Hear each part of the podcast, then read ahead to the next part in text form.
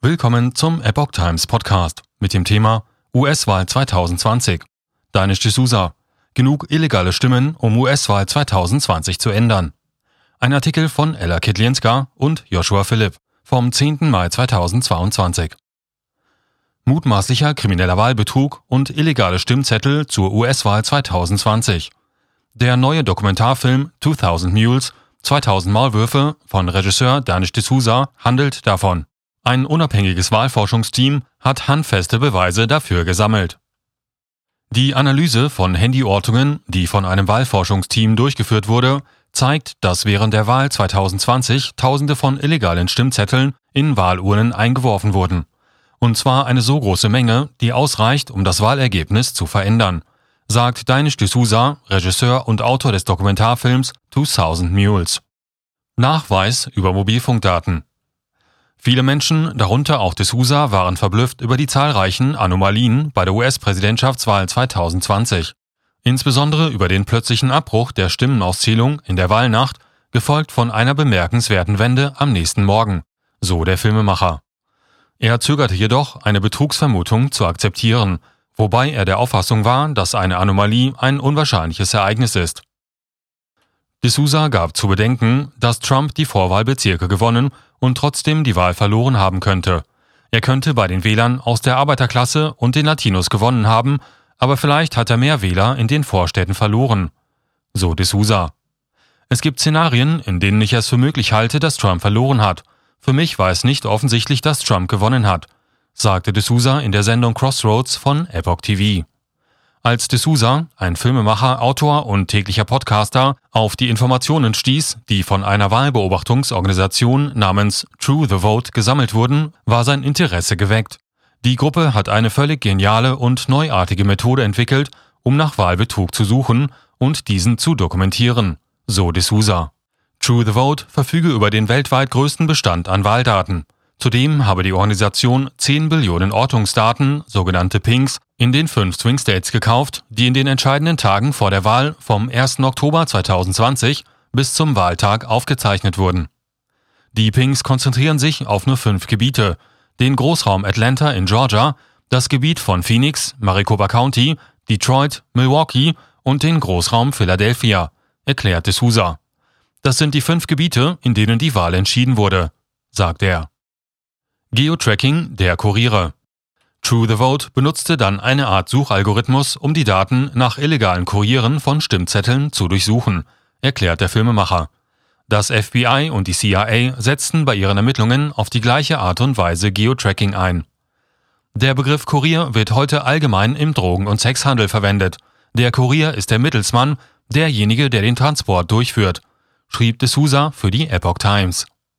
True the Vote hat diesen Begriff übernommen, um ihn auf die bezahlten, professionellen Mitarbeiter anzuwenden, die illegale Stimmen abgeben und zehn oder mehr Briefwahlboxen aufsuchen, erklärte D'Souza. Der Grund, warum die Kuriere mindestens zehn dieser Briefkästen aufsuchen, sei, den Verdacht der Wahlhelfer zu entkräften, die jeden Tag die Briefkästen öffnen und die Anzahl der eingeworfenen Stimmzettel dokumentieren. Wenn Sie feststellen, dass eine Wahlurne viel mehr Stimmen enthielt als die durchschnittliche Anzahl der dort oder in anderen Wahlurnen in der Gegend abgegebenen Stimmen, würde das Verdacht erregen. Deshalb werden die Kuriere angewiesen, die Stimmen zu verteilen, sagte de Sousa. Um Fehler auszuschließen, wurde die Regel aufgestellt, nur diejenigen zu erfassen, die mindestens zehn Wahlurnen aufgesucht haben, so de Sousa weiter. Es ist möglich, dass jemand zu einer Abgabebox gegangen ist und bei der nächsten Abgabebox stoppt, um seine Schnürsenkel zuzubinden, erklärte Sousa. Die Forscher legten die Messlatte ziemlich hoch, fügte er hinzu. Woher die illegalen Stimmzettel kommen.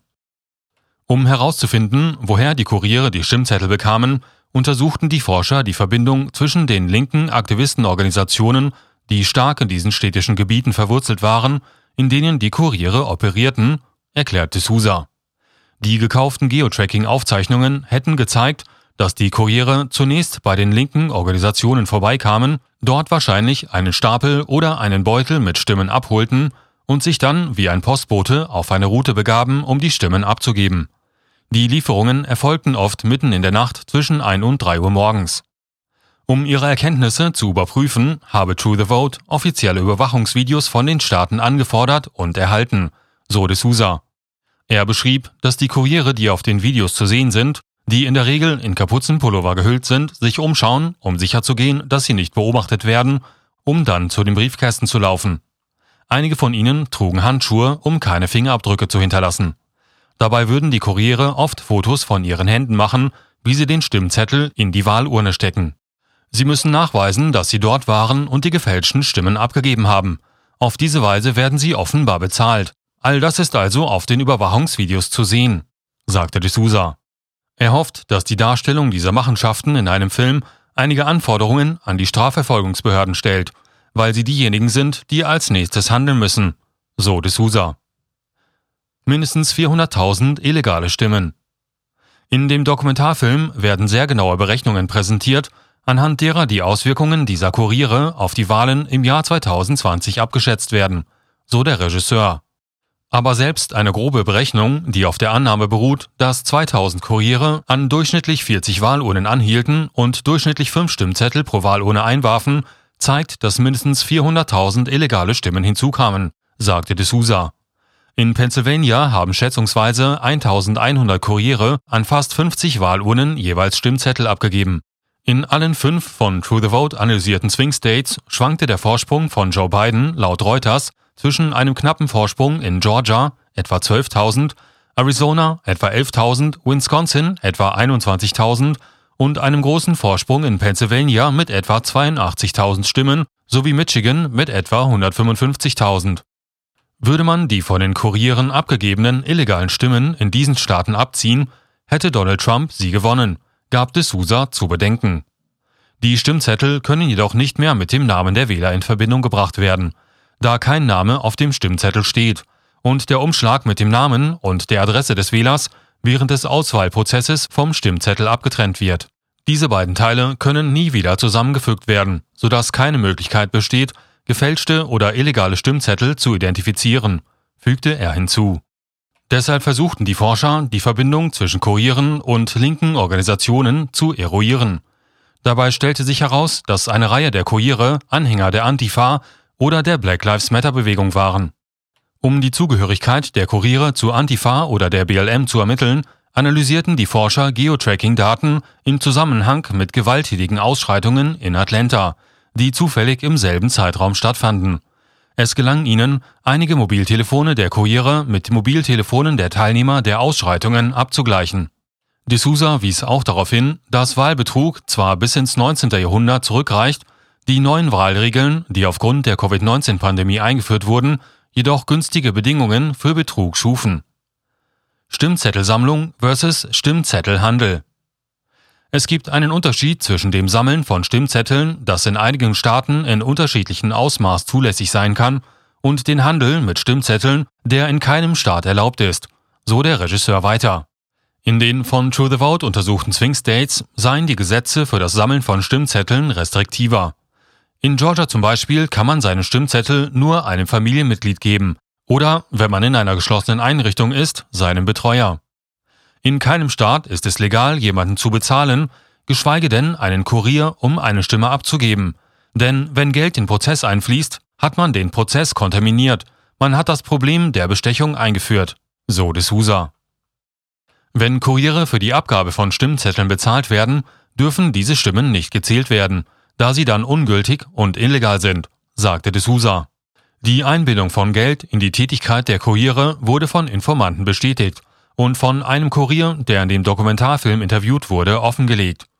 Kuriere machten oft Fotos von ihren Händen, wie sie einen Stimmzettel in die Wahlurne werfen, was als Beweis für die Erledigung ihrer Arbeit angesehen werden kann, für die sie bezahlt werden, fügte der Insider hinzu.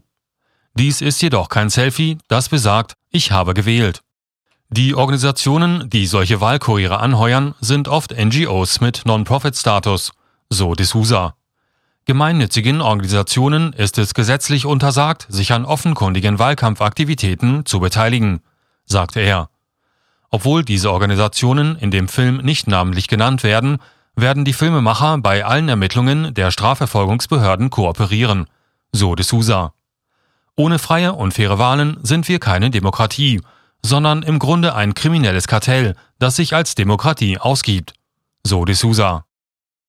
Er hofft, dass sein Dokumentarfilm die Zuschauer dazu anregt, über die Beweise, die er präsentiert, nachzudenken.